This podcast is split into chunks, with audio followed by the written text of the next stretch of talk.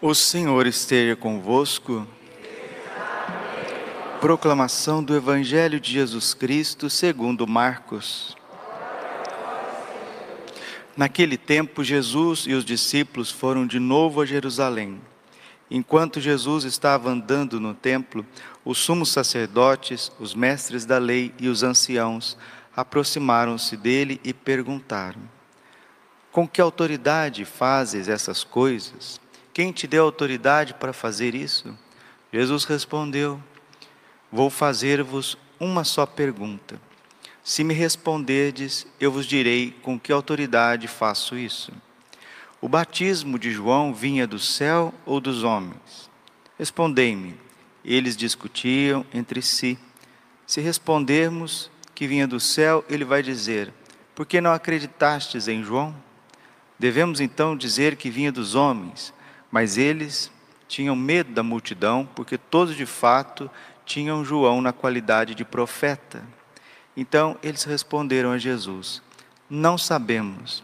E Jesus disse: Pois eu também não vou, eu também não digo com que autoridade faço essas coisas. Palavra da salvação. Ave Maria, cheia de graça, o Senhor é convosco. Bendita sois vós entre as mulheres, bendito fruto do vosso ventre, Jesus. Santa Maria, Mãe de Deus, rogai por nós, pecadores, agora e na hora de nossa morte. Amém. Vinde, Espírito Santo, vinde por meio da poderosa intercessão do Imaculado Coração de Maria, vossa amadíssima esposa. Jesus, manso, humilde de coração, fazei o nosso coração semelhante ao vosso. Podemos sentar um pouquinho. Aqui no evangelho de hoje a gente percebe qual que é a lógica de Deus e a lógica do homem. Deus é Deus e nós devemos ser adoradores. Nós precisamos estar à disposição para que Ele transforme o nosso coração. O dia que Deus te purificar, te limpar, tirar toda iniquidade do teu coração, você conseguirá ser você mesmo. Nós ainda estamos distantes de nós mesmos. O dia que nós chegarmos no céu, diante de Deus, ali nós seremos nós mesmos. Padre, tem como ser nós mesmos aqui na terra se formos santos? Aí você vai receber um presente você vai se receber um presente maravilhoso, imagem e semelhança de Deus. Enquanto isso não acontece, o episódio do evangelho, do evangelho de hoje, os doutores da lei, os fariseus, os mestres, queriam interrogar Jesus. O que, que eles querem mostrar para nós aqui? Que o ser humano, ele quer controlar Deus. O ser humano quer colocar Deus a seu serviço ao seu bel prazer. É justamente o contrário. Nós que temos que mudar. Deus não precisa mudar. Deus é santo, santo, santo. Quem tem que mudar a mentalidade, quem tem que mudar o coração, somos nós. Nós que temos que ter atitudes diferentes. Nós que precisamos da força do alto. Aí alguém pode dizer assim: ah, eu já sei de tudo isso, que sou eu que tenho que mudar e que Deus é santo. A gente sabe, mas no dia a dia a gente comporta igual eles. Porque quando Deus quer nos levar para um lado, a gente quer ir para o outro.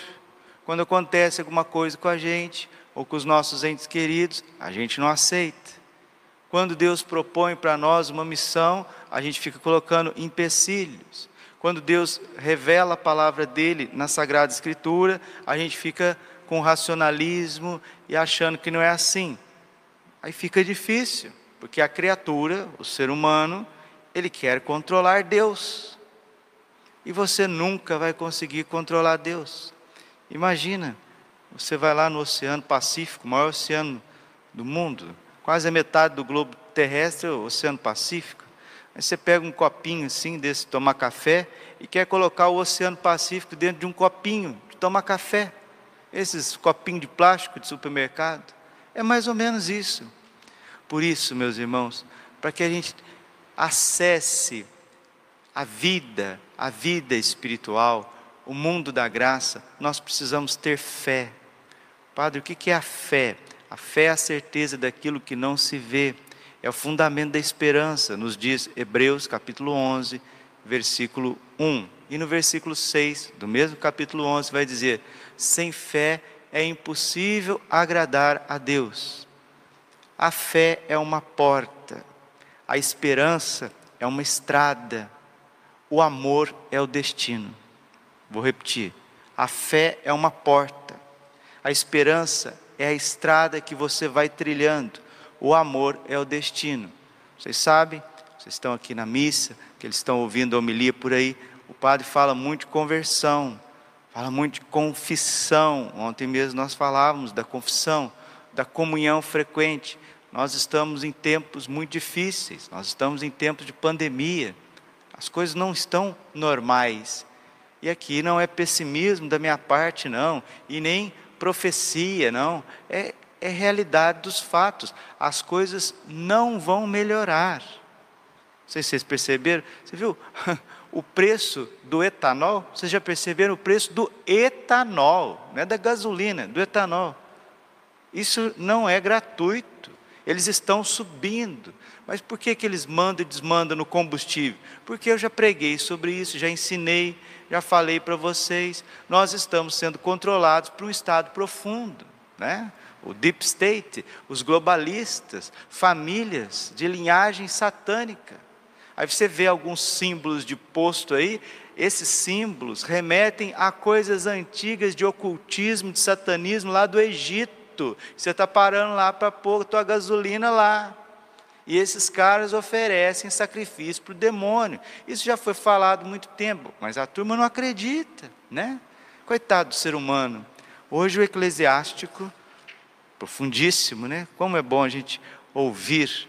E quem tem essa busca mais profunda, profunda entende as coisas. O eclesiástico está dizendo isso. Está falando de uma de uma sabedoria que não está ali na esquina, né? Quero dar-te graças e louvar-te, e bendirei o nome do Senhor. Na minha juventude, antes de andar errante, procurei abertamente a sabedoria em minhas orações. Quem reza tem luz do alto. Quem reza tem sabedoria. Quem reza, quem está na presença de Deus, sabe as coisas que estão acontecendo por aí e que vão acontecer. Diante do santuário, eu suplicava por ela, e até ao fim vou procurá-la. Ela floresceu como uma uva temporã. Meu coração nela colocou sua alegria. Meu pé andou por um caminho reto. E desde a juventude segui as suas pegadas. Quem que é essa sabedoria, Padre? É a sabedoria nosso Senhor Jesus Cristo. É a sabedoria encarnada do Pai. Desde a juventude andei pelas suas estradas. Nós que andamos pelas estradas de Jesus, pela esperança, nós caminhamos para um novo céu e uma nova terra. E não adianta você achar que a solução dos problemas estão por aí, não. Essa crise 2019, 2020, né? Essa pandemia, esse vírus, ele marcou para nós, é um marco de que nós não teremos normalidade mais desde que triunfe o coração imaculado de Maria. Eu vou repetir para você gravar no fundo do teu coração, se você tem boa memória, se você não tem, depois você ouve de novo. Depois do começo dessa pandemia, 2019 para 2020, falo até a data, foi dia 19 de março, dia de São José de 2020. Não tem mais normalidade, não existe. Normalidade em que sentido? Naquilo, liberdade de ir e vir, questão econômica, né? liberdade de culto, normalidade no interior da igreja. Não tem questão de trabalho, a questão econômica principalmente, sem falar dos fenômenos que vão acontecer na natureza e já está acontecendo por muitos lados. Mas como que nós vamos passar por tudo isso? Amós capítulo 3, versículo 6. O Senhor Deus não faz nada sem antes avisar os seus santos, os profetas. Quem avisa, amigo é. Deus está nos avisando, Nossa Senhora está nos avisando. E é muito simples. Se eu sei, se eu tenho conhecimento de causa, eu trabalho na CIA, eu sei que vai acontecer alguma coisa nesse mundo, aí eu chego lá em casa e fico quieto. Isso não é demonstração de amor. O amor precisa ser demonstrado, meus irmãos. A gente precisa demonstrar o amor. E como que a gente demonstra o amor? Uma das formas, dizem os psicólogos, é a expressão da linguagem. Uma das formas de expressar o amor. A outra, mais profunda, é o sacrifício. É até Fulton Sheen que diz, né? Venerável Fulton Sheen. Não existe neste mundo uma forma de se demonstrar o amor se não for através do sacrifício. Neste mundo é somente através do sacrifício que o amor pode ser demonstrado. Por isso que o sacrifício de Jesus Cristo na cruz é o sacrifício também da palavra, porque a palavra se fez carne e habitou entre nós. Antes dele derramar o sangue, ele comunicou, ele falou. E assim também nós precisamos amar. Amai-vos uns aos outros como eu vos amei. E qual que é as duas formas sublimes de Jesus amar? A expressão da palavra e o sacrifício. Uma mãe, ela tem o seu filho em sacrifício. Um pai, para cuidar dos seus filhos, é o sacrifício do dia a dia. O matrimônio, para se manter, está ali marcado o sacrifício. O sacerdote, para que ele possa perseverar na sua vocação, ele está vivendo o sacrifício. Tudo nesta vida é marcado pelo sacrifício. Só que a gente, infelizmente, por falta de conversão, por falta de fé, esperança e caridade, de uma intimidade maior com Deus, a gente vai fugindo daquilo que é o ordinário da nossa vida para buscar coisas aí que não tem absolutamente nada a ver. Você confessou por esses dias, você vê a missa, você está comungando, você está rezando o seu texto lá na sua casa. Então é preciso crescer no amor. Santo Agostinho diz: estamos imersos no amor e não damos conta disso. Santo Tomás de Aquino diz: amor est diffusivo sui. O amor, ele é transbordante. E nós precisamos demonstrar amor.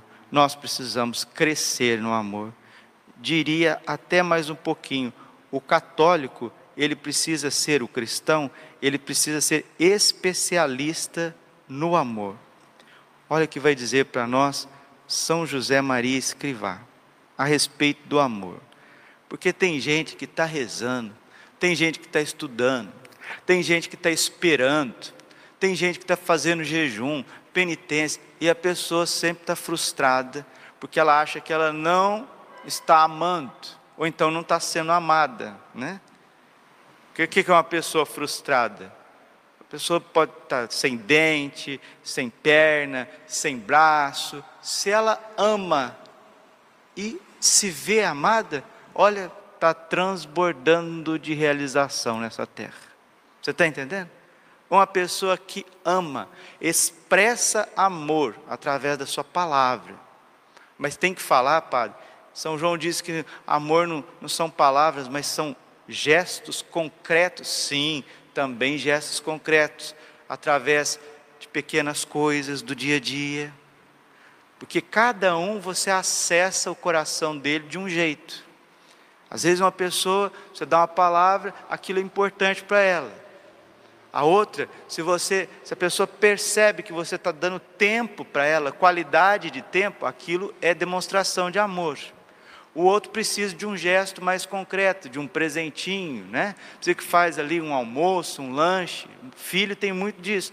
Mãe que tem três, quatro, cinco, dez filhos, cada um recebe um amor diferente. Então, existem até, existe até um livro aí, as cinco formas de se expressar o amor, né? Cinco formas. E cinco linguagens do amor. A primeira delas é a palavra o Verbo se fez carne e falou conosco, chegou em nós.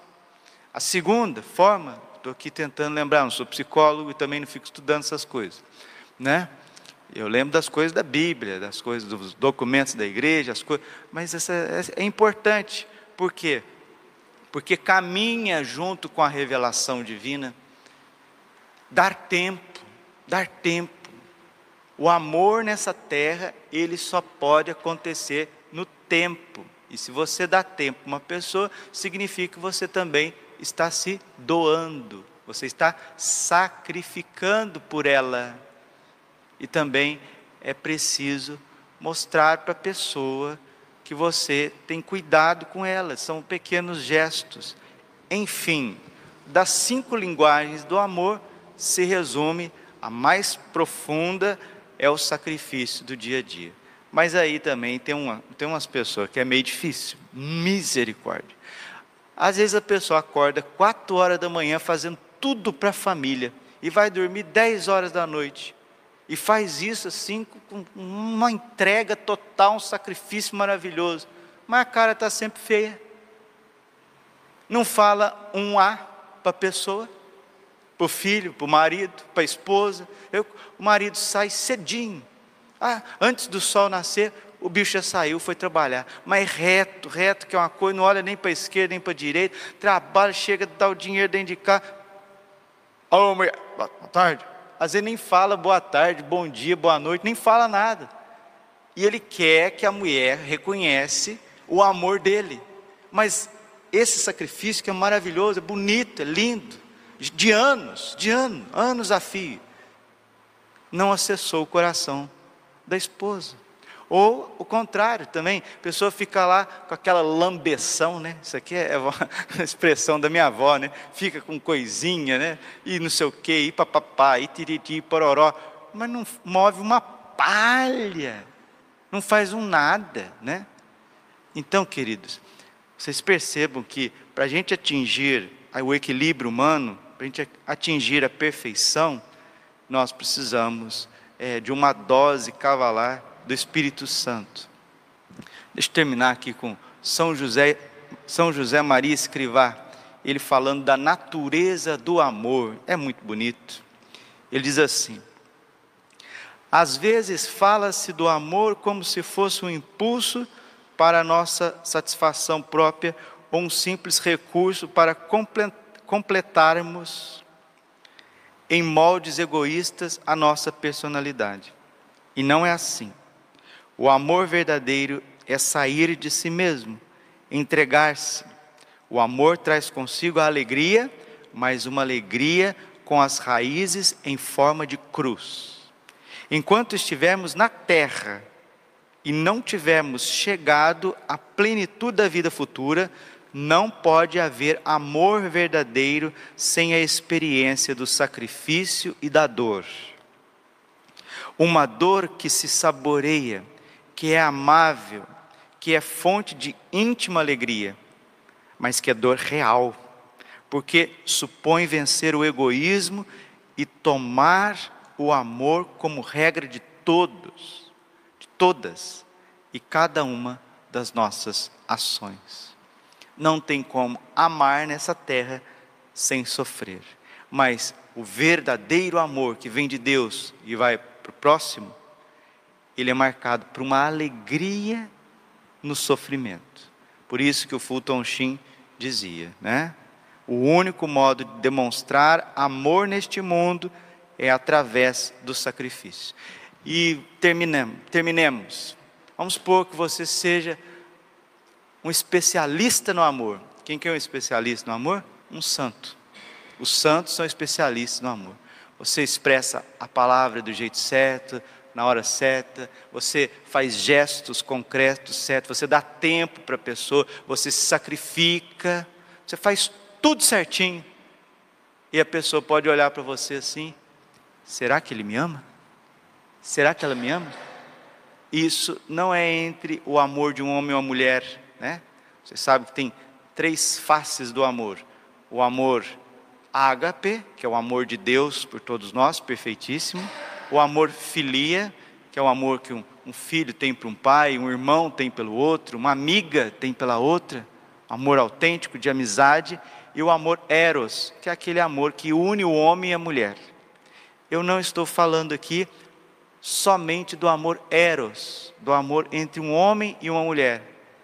Estou falando do amor também de Deus, porque Deus fez tudo por nós. Ele deu uma palavra perfeita, ele deu sacramentos, gestos de amor, ele deu tempo para nós, que é a nossa vida, sacrificou até a última gota de sangue. A humanidade ainda olha para a cruz assim: ah, será que foi para mim? será que foi para mim porque eu estou com pedra na vesícula? O que, que adiantou tudo isso? Eu estou com pedra na vesícula. Olha o egoísmo, olha a cegueira, olha a maluquice. Ah, será que foi para mim? Eu estou sem água lá em casa. Ah, será que foi para mim? Minha unha está encravada. Não, será que foi para mim? Eu perdi minha tia ontem, tia Rosemary, morreu ontem minha madrinha de batismo, a senhora também perdeu seu marido? Muitos aqui perderam seus entes queridos, vamos levar um altar do Senhor. Ah, será que é para mim? Perdi meu primo, minha tia essa semana. Ah, não é para mim não. Então já sei o que eu vou fazer. Já que não é para mim, eu vou encher a cara de cachaça, né? A gente ouviu ontem, né? Vamos encher a cara de cachaça. Ah, já que para mim eu vou para as redes sociais. Eu vou para o espetinho, porque o espetinho é bonzinho, me deixa feliz. A cachaça me deixa feliz. A droga me deixa feliz. A, a, boca de fumo me deixa feliz. O adultério me deixa feliz. Esses me amam de verdade, porque me deixa eu, assim, todo sensível, todo sensível. O pecado, é, o pecado é um acúmulo de sentimentos. A fé é a purificação dos sentimentos para que você veja as coisas com os olhos de Deus. Então, querido, queridos, termino aqui com São João. Quem não tem fé, quem não for cristão, vai amar muito pouco ou se sentir pouco amado, porque o amor é um objeto de fé.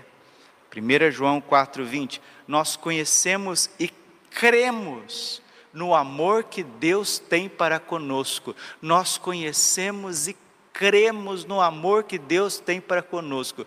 Você pode fazer a experiência de ver pessoas que fizeram tudo, tudo, deram a vida, fizeram das tripas o coração pelo outro, e o outro ainda numa atitude de dúvida, de suspeita, de desconfiança, de ingratidão, de indiferença. A pessoa que não se crê amado não expressará amor. Se você está sofrendo, amando, e se você está amando, sofrendo, você está no caminho certinho do céu. E já pode começar a se alegrar. Um dia Jesus disse para Santa Faustina que aqueles que o amam de verdade já começam a viver o céu na terra, o céu na terra. Se você ama Jesus, você deu a vida pela tua família, está dando. Começa a viver o céu na terra já. Se alegre, se alegre. Tem gente católica também que não consegue se alegrar, porque ao invés da pessoa ver a experiência dela com Deus, ela fica olhando o outro. Enquanto a senhora não estiver lá nas nuvens, eu não vou ficar bem. Enquanto você não estiver do jeito, eu não vou ficar. Ah, com todo respeito, o problema é seu. Né? Vai dar jeito na tua vida. Eu estou buscando. Você vai até certo limite. Se o outro não está bem, não sei o quê, ah, deixa eu lá visitar com o padre lá, ou com o deixa eu lá fazer uma caminhada. Ah, porque, gente, se você ficar a vida inteira olhando para uma miséria humana que não quer se abrir, você vai perder a alegria do dia a dia. Hoje eu acordei com o Espírito Santo falando três vezes no meu ouvido, mas tenho certeza que foi Deus. Não tenha medo você nunca está sozinho. Eu achava que era coisa da minha cabeça, né? Um sono gostoso, rolei para lá, para cá, né? A missa começou até um pouquinho mais tarde hoje, né? Aí mais uma vez, não tenha medo. Você nunca está sozinho. Aí eu achava que isso é coisa da minha cabeça, não estava pensando nada, cansado. Não tenhas medo. Nunca estás sozinho. O Pai, o Filho e o Espírito Santo habitam dentro de nós a Santíssima Trindade. O anjo da guarda está sempre do nosso lado. Nossa Senhora São José sempre disposto. Olha, só Deus basta. Mas aí, e o próximo? Vai aparecer uns caboclos bons aí na, na, na fita, pode ter certeza. Nem que seja meia dúzia. Pronto. A trindade no coração, anjo da guarda, Nossa Senhora, São José, o Santo, uma meia dúzia de, de, de candango por aí, já resolveu o teu problema para você ir para o céu. A fé é a porta, a esperança é a estrada, o céu, o céu é o destino. Mas aqueles que amam já começam a viver o céu aqui na terra. Se você não está alegre, porque ninguém está aqui está alegre, ó, vocês vão catar coquinho, todo mundo, não vem me atrapalhar a minha alegria com Deus, não. Ah, porque a gente olha para os outros, Deus me livre e guarde, né? Tem hora que dá até um. Né? Você olha para as pessoas assim, misericórdia. Você sabia que, que transmite né, a, a, alegria, ou então a tristeza, ou desânimo, passa para a gente assim, né? É um negócio assim terrível, contamina. Vamos ficar com, com Deus. Só Deus basta. Expresse teu amor, faça gesto de amor, porque nada que a gente faz para Deus e para o próximo ficará sem a recompensa, já nesta vida, já nesta vida. Glória ao Pai, ao Filho e Espírito Santo, como era no princípio, agora e sempre. Coração imaculado de Maria, confiança, salve.